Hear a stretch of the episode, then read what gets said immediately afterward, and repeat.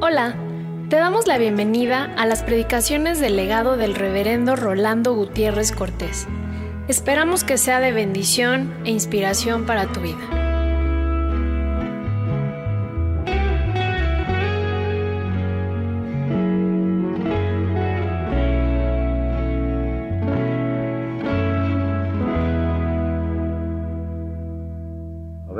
Palabra de Dios en el primer libro de Samuel capítulo 18. Aconteció que cuando él hubo acabado de hablar con Saúl, el alma de Jonatán quedó ligada con la de David, y lo amó Jonatán como a sí mismo. Y Saúl le tomó aquel día y no le dejó volver a casa de su padre. E hicieron pacto, Jonatán y David, porque él le amaba como a sí mismo. Y Jonatán se quitó el manto que llevaba y se lo dio a David. Y otras ropas suyas, hasta su espada, su arco y su talabarte. Y salía David a donde quiera que Saúl enviaba y se portaba prudentemente. Y lo puso Saúl sobre gente de guerra y era acepto a los ojos de todo el pueblo y a los ojos de los siervos de Saúl. Aconteció que cuando volvían ellos, cuando David volvió de matar al filisteo, salieron las mujeres de todas las ciudades de Israel cantando y danzando para recibir al rey Saúl con panderos, con cánticos de alegría y con instrumentos de música. Y cantaban las mujeres, y danzaban, y decían, Saúl hirió a sus miles, y David a sus diez miles. Y se enojó Saúl en gran manera, y le desagradó este dicho y dijo, a David dieron diez miles y a mí miles, no le falta más que el rey. Y desde aquel día Saúl no miró con buenos ojos a David. Aconteció al otro día que un espíritu malo de parte de Dios tomó a Saúl y él desvariaba en medio de la casa.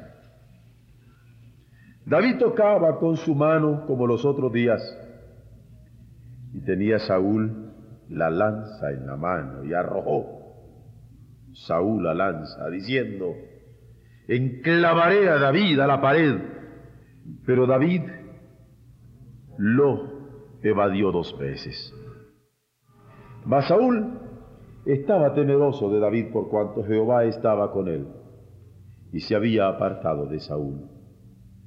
Por lo cual Saúl lo alejó de sí y le hizo jefe de mí. Y salía y entraba delante del pueblo. Y David se conducía prudentemente en todos sus asuntos. Y Jehová estaba con él. Y viendo Saúl que se portaba tan prudentemente, tenía temor de él. Mas todo Israel y Judá amaba a David, porque él salía y entraba delante de ellos. Entonces dijo Saúl a David, He aquí yo te daré Merab, mi hija mayor, por mujer, con tal que me seas hombre valiente y pelees las batallas de Jehová. Mas Saúl decía, no será mi mano contra él, sino que será contra él la mano de los filisteos. Pero David respondió a Saúl, ¿quién soy yo? ¿O qué es mi vida? ¿O la familia de mi padre en Israel? Para que yo sea yerno del rey. Y llegado el tiempo en que Merab, hija de Saúl, se había de dar a David, fue dada por mujer a Adriel, meolatita. Pero Mical, la otra hija de Saúl, amaba a David Y fue dicho a Saúl, y le pareció bien a sus ojos. Y Saúl dijo, yo se la daré para que le sea por lazo, para que la mano de los filisteos sea contra él. Dijo pues Saúl a David por segunda vez, tú serás mi yerno hoy. Y mandó Saúl a sus siervos, hablad en secreto a David diciéndole, aquí el rey te ama y todos sus siervos te quieren bien. Sé pues yerno del rey. Los criados de Saúl hablaron estas palabras a los oídos de David. Y David dijo, ¿os parece a vosotros que es poco ser yerno del rey? Siendo yo un hombre pobre y de ninguna estima. Y los criados de Saúl le dieron la respuesta diciendo, tales palabras ha dicho David. Y Saúl dijo, decídase a David, el rey no desea la dote, sino cien prepucios de filisteos, para que sea tomada venganza de los enemigos del rey. Pero Saúl pensaba hacer caer a David en manos de los filisteos. Cuando sus siervos declararon a David estas palabras, pareció bien la cosa a los ojos de David para ser yerno del rey. Y antes que el plazo se cumpliese, se levantó David y se fue con su gente y mató a doscientos hombres de los filisteos. Y trajo David los prepucios de ellos y los entregó todos al rey, a fin de hacerse yerno del rey. Y Saúl le dio su hija Mical por mujer. Pero Saúl, viendo y considerando que Jehová estaba con David, y que su hija Mical lo amaba, tuvo más temor de David. Y fue Saúl enemigo de David todos los días. Y esta hora, al continuar nuestro trabajo reflexivo, meditativo, acerca de la acción pastoral, quisiéramos en el primer libro de los Samuel capítulo 18 enfocar cómo Dios concede prudencia a sus siervos, ya que en este capítulo se menciona varias veces de cómo el Señor le concedió prudencia a David.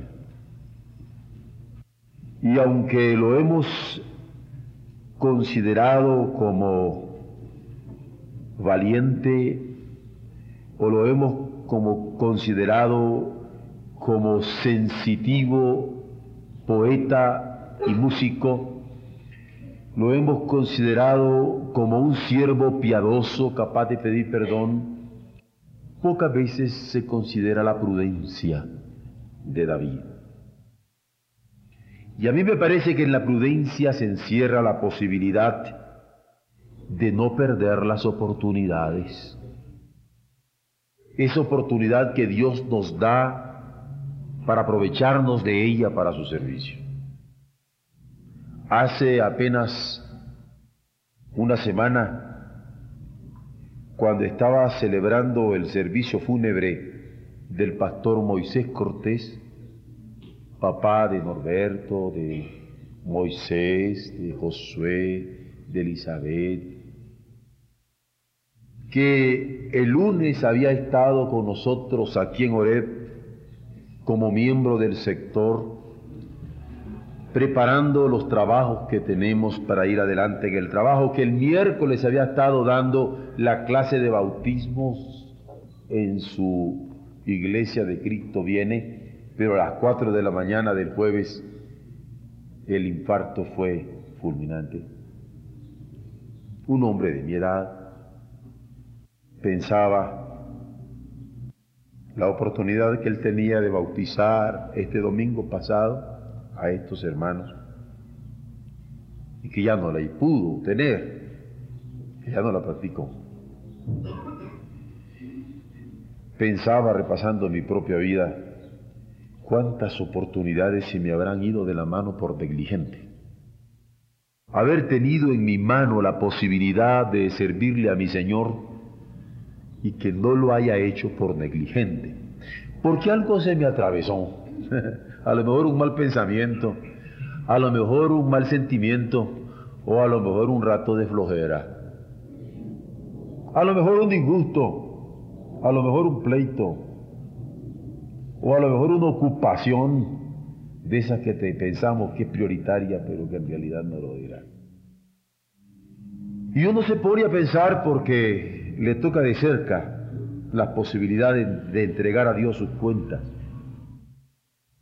Y si uno se da cuenta de una oportunidad perdida que está frente a uno, se da cuenta justamente de que esa oportunidad perdida provoca frustración.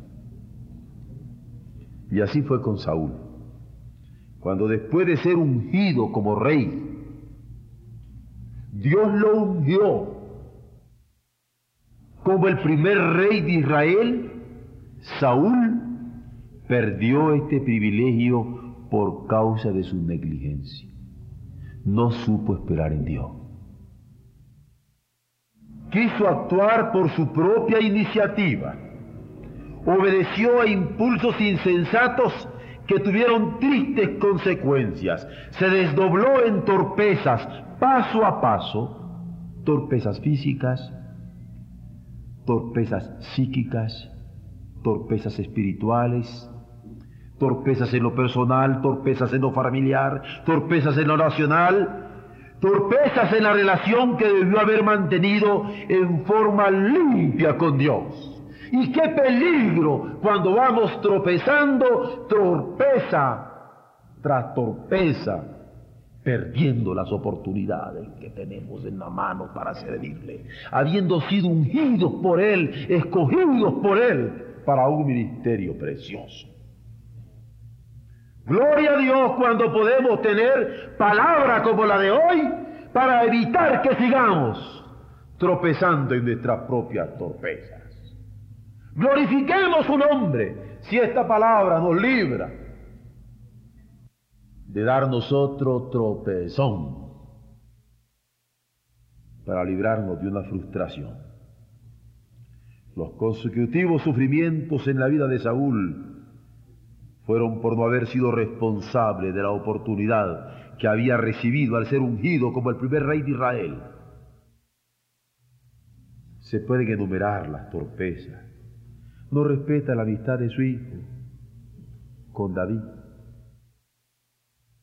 No soporta los triunfos de aquel muchacho que lo había librado de los filisteos, a quien comenzó a considerar su rival. Qué terrible cuando la mediocridad, la mediocridad nos hace tener envidia y celo. La envidia y el celo es de la mediocridad. Yo recuerdo a un amadísimo compañero mío, entrañable compañero, hermano mío, que estando en el seminario, en clases de homilética, yo sentí que él quería competir conmigo. Y una vez lo agarré de frente y de los hombros. Y le dije, no compitas conmigo porque nunca me vas a ganar. Tú eres rico, viejo. Eres talentoso. Tienes dones que yo no tengo. No compitamos. Que Dios nos libre de esa competencia. Y bendito sea el Señor que el día de hoy mis hijos le llaman tío porque a tiempo pudimos acudirnos y darnos cuenta que no teníamos por qué andar con competencias personales. Dios le daba él dones, Dios me daba mis dones. Y bendito sea el Señor cuando nos permite compartir esos dones sin mediocridad de celos y de envidias. Saúl envidiando a David, celando a David, y por ello perdiendo una tremenda oportunidad de servicio, porque los triunfos de David le caían como balde de agua fría y lo comenzó a considerar su rival. No estimó la prudencia que caracterizaba a este hijo de Isaí. Antes bien intrigó juntamente con su corte para empujarlo a la muerte y deshacerse de él. Y qué interesante, que en la última trampa que le pone, que quería siempre pucios de los filisteos, David le llevó 200. Y llegó vivito y coleando. La lección es clara. Cuando por envidia se sucumben las torpezas, que resultan de ser víctimas del celo y del odio, no se puede estorbar la protección que Dios tiene sobre los suyos. Esta es una lección de consolación para quienes sienten en su carne que son envidiados. Si usted se siente que alguien envidia, alégrese, porque Dios le va a bendecir. Si Dios usted siente que alguien está celoso de usted, alégrese, se lo aseguro, y con la Biblia en la mano y con David de ejemplo, que Dios lo va a bendecir. No le ponga los pulsos acelerados eso.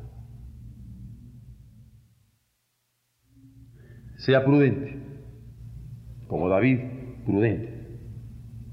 Hay que tener prudencia. Y hay que tener prudencia frente al enemigo que no respeta la amistad. Es en tanto que Padre que la Biblia describe la falla de Saúl al destacar su irrespeto por la amistad que Jonatán pactó con David. ¿Se desequilibró? El rey se desequilibró. Y en sus desequilibrios comenzó a afectar a los que estaban a la orilla de él, concretamente a su propia familia. La irracionalidad, el rey llegó a lo irracional y comenzó a tener desahogos que se enfilaron contra las relaciones más tiernas que tenía. Gente que lo amaba entrañablemente como su hijo, sufrió sus desahogos, como lo que brindaba su pacto de amistad con el pastorcito de Belén, a quien amaba como a sí mismo, dice la Biblia. ¿Vieron cuando le dio la capa Jonatán a David? Darle la capa era darle parte de él. Por eso es que también allá en el profeta Elías y Eliseo, cuando le dio la capa, era darle parte de él. Aquí se valen los gallitos. Aquí en México me llamó la atención eso de gallitos. ¿Ah? Cuando a un hijo chiquito le tocan los gallitos, o a una hermana chiquita le tocan los gallitos, o a uno le tocan los gallitos de de algún hermano, aquí son parte de la vida. No asustan esos gallitos. El caso de David es hermoso. Recibió un gallito, la capa, la espada de parte de Jonatán. Fue notorio en palacio que el príncipe dio su manto a su amigo David y no solamente su manto, su espada, su arco, su talabarte, todo era significativo, ya que su vinculación les hacía identificarse para luchar juntos durante todos los días de su vida. Y esto dolió a Saúl, que se las ingenió para poner a David frente a gente de guerra, enfrentándolo vez vez con peligro de muerte. Mas David fue prudente y salía donde quiera que Saúl lo enviaba obedientemente. Y Jonatán observaba en silencio el comportamiento de su padre, que hostilizaba abiertamente su relación de amistad. Esa amistad que no vio clases, esa amistad que no vio rangos familiares, esa amistad que no vio legitimaciones paternas, sino que se convierte en el paradigma de lo que la Biblia considera una relación estable, porque en amigo hay más unido que un hermano. ¡Qué hermoso! Es cuando nuestros hijos pueden tener amigos, amigas. Y qué hermoso cuando nosotros podemos tener amigos, amigos. Ayer hablaba con un pastor que va a ser pastor ahora en nuestra ciudad. Y le decía, ¿por qué no compartimos ministerios? Porque tenemos alianzas y nos vemos, pero no tenemos amistades.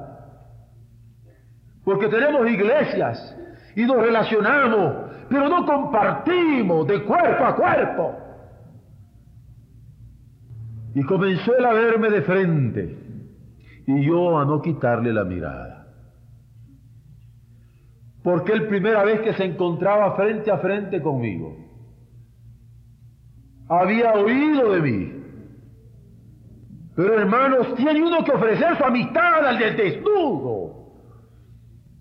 Como compañero, como amigo, como hermano. Y bendito sea Dios cuando nos permite tener esto. Qué hermoso cuando podemos compartir esto. Sin miedos a que nos quiten las chambas. Sin miedo a que nos quiten los trabajos. Sin miedo a que nos quiten prestigio. Sin miedo a que nos arrebaten fama o fortuna. Eso es mediocridad. Cuando el miedo nos está parando. Dios debe dar prudencia a sus siervos, como se la dio a David. Y permítanme alargarle también a Jonatán. Dios da prudencia a sus siervos frente al enemigo que no soporta sus triunfos. El valor de David jamás fue temerario. Fue característica suya portarse prudentemente, vincularse con el pueblo, ser accesible a los siervos de Saúl, Iban con él en cualquier momento. Escuchó con sus oídos los cánticos de alegría que entonaban las mujeres con instrumentos de música, danzando mientras decían, Saúl hirió a sus miles y, a sus diez, y, y David a sus diez miles, y miró con sus propios ojos el enojo de Saúl, que en medio de la casa desvariaba, desvariaba, desvariaba fuera de sí. Sus triunfos le enloquecían minado por la inseguridad. El descontrol lo dominaba, minado por la inseguridad. El descontrol lo dominaba hasta arrojarle la lanza en contra del amigo de su hijo, mientras pulsaba con sus dedos la cuerda del arpa para tranquilizarlo. Dice que David lo evadió una vez, lo evadió dos veces, pero prudentemente jamás sintió odio contra el rey. Su virtud fue la prudencia, con la que pudo vencer aquella dificultad de soportar el descontrol del celo y la envidia de aquel a quien debía lealtad y en donde Dios le había puesto para servir. Esa era su función. Y la cumplía con gusto, vencer a Goliat con arrojo pero también vencer a Saúl con prudencia. Vencer obstáculos físicos, pero también vencer obstáculos espirituales y no caer en la trampa de responder a la envidia con odio. Vencer retos nacionales, pero también los de las relaciones más íntimas que debía conservar con aquel ungido de Jehová. Estos son los más difíciles. Pero Dios concede prudencia a sus siervos frente al enemigo que no soporta los triunfos, pero también frente al enemigo que no estima la prudencia. Este es el pasaje de Proverbios, en donde se registra que cruel es la ira e impetuoso el furor, mas ¿quién podrá sostenerse delante de la envidia? Porque si solo afectara desde fuera, no sería tanto problema, pero la escritura la describe como carcoma de los huesos. en Proverbios 14:30 o la describe como algo que puede afectar el corazón, como en Proverbios 23:17. Yo sé que hay muchos que se checan para evitar los infartos. Pues es bueno que hayan venido ahora. Les doy el chequeo y no lo voy a cobrar. La envidia provoca infartos. Vean el Proverbio 23, 17. ¿Cómo puede afectar el corazón? Y es posible que en ella sucumban aún los hijos de Dios contra los impíos. Proverbio 24, 19. A Saúl la envidia lo hizo temeroso de David. Lo inclinó a alejarlo de él y a ponerlo como jefe de mil de sus soldados para exponerlo al peligro de muerte y deshacerse de él. Le estorbaba David a Saúl, pero la Biblia registra un resultado contraproducente, porque saliendo David delante del pueblo y entrando David delante del pueblo, saliendo y entrando, entrando y saliendo, comenzó a ser amado, tanto por Israel como por Judá. A veces queremos que nos amen y no nos exponemos a nadie. Eludimos a la gente. No. Vean cómo la prudencia de David fue mezclarse con toda la gente, con toda naturalidad y los comentarios sobre él comenzaron a popularizarse como alguien que se conducía prudentemente en todos sus asuntos y Jehová estaba con él. Eso es lo que dice el verso 14. Aún la envidia la combatió con prudencia. Y ay del que no estima la prudencia, de aquel a quien envidia, porque acaba siendo vencido por ella, como en el caso de David con Saúl. Saúl tuvo en poco la prudencia de David. Y David lo acabó por vencer. ¿Quién podrá sostenerse delante de la envidia? ¿Quién? Esta es una pregunta de sabiduría que puede entenderse como reto. ¿Quién podrá sostenerse delante de la envidia? La envidia es terrible y mida la paciencia y llega a decirle uno, ya no aguanto. Y más peligrosamente afecta a los sentimientos del corazón de los hijos de Dios. Y para sostenerse frente a ella hay que identificar el mal, distinguirlo como cultivo inconveniente en el pensar y estar dispuesto a huir de esta envidia o enfrentarla con templanza, con buen juicio, con oración, pero sobre todo con este amor de Dios que es el único que puede vencer la envidia. Es un error no estimar la prudencia como antídoto de la envidia e inquirir en ella. Dios da prudencia a sus siervos. Y esta prudencia es frente al enemigo que no respeta la amistad, pero también frente al enemigo que no soporta los triunfos y frente al enemigo que no estima la prudencia. Hay que ser prudente, prudente, prudente, que se vence al fin. Porque Dios da prudencia a los suyos frente al enemigo que no puede estorbar la protección de Dios. Porque la envidia lleva la intriga.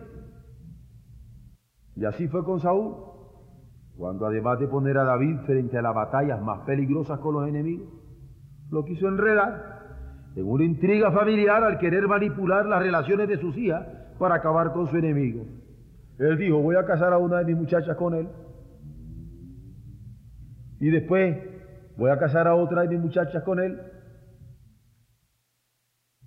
Y David quiso eludirla con una pregunta sagaz diciéndole, ¿quién soy yo?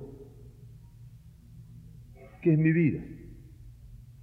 ¿Qué es la familia de mi padre en Israel para que yo sea yerno del rey?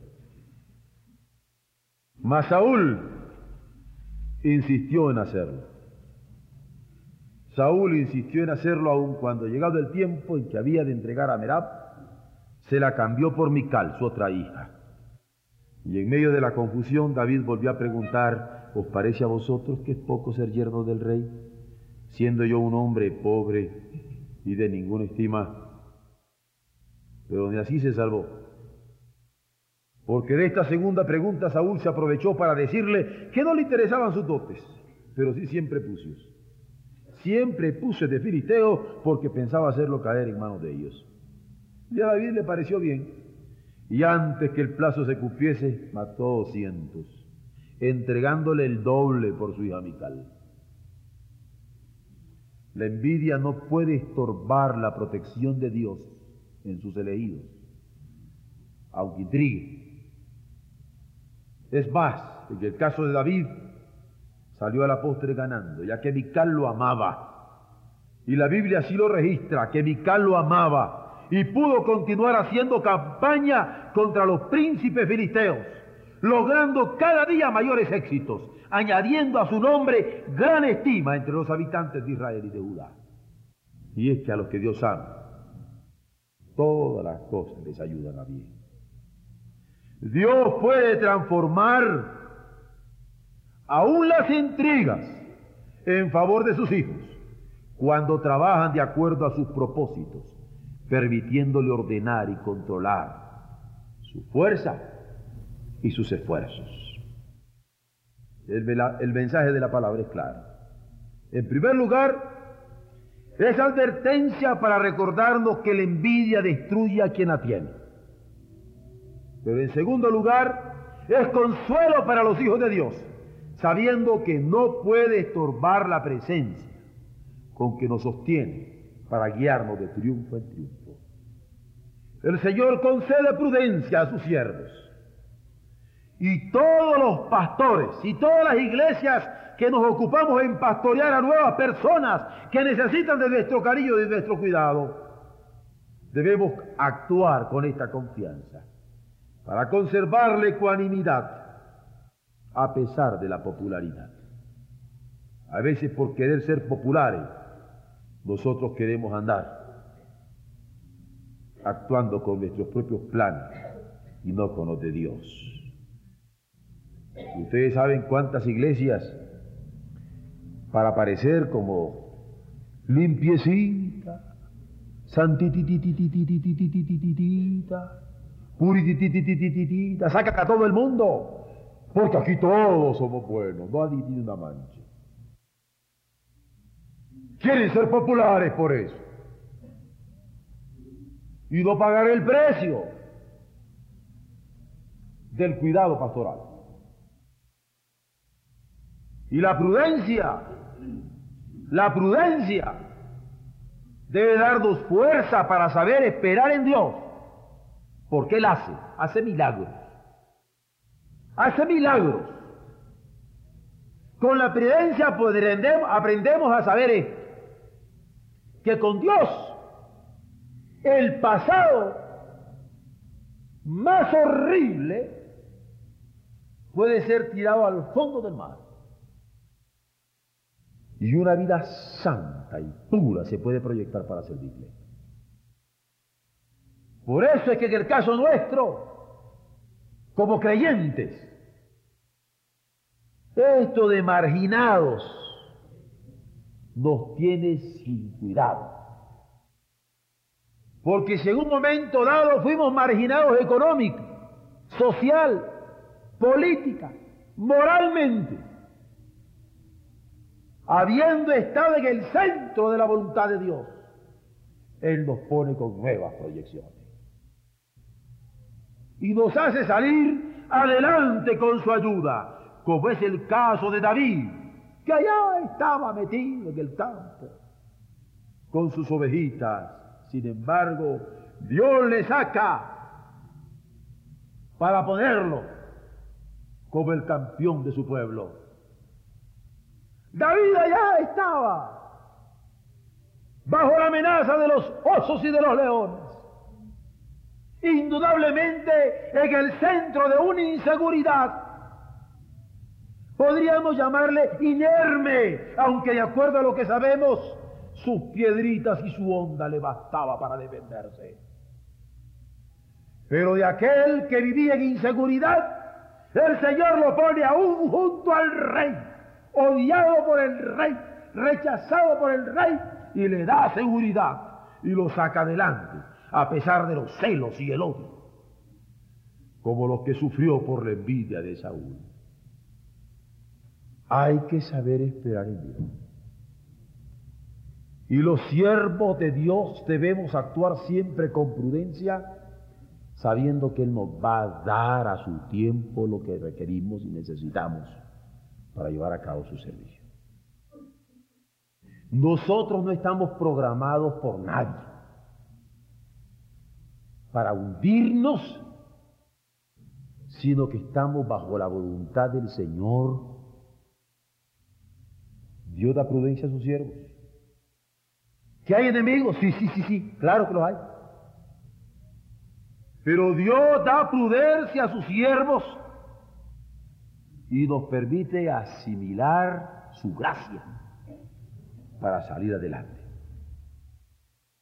Quiero concluir diciendo, cuidado con las oportunidades perdidas, que habiendo sido ungidos para servirle, por imprudentes, no estamos siendo bañados de su luz y de su gracia para salir adelante. Amén.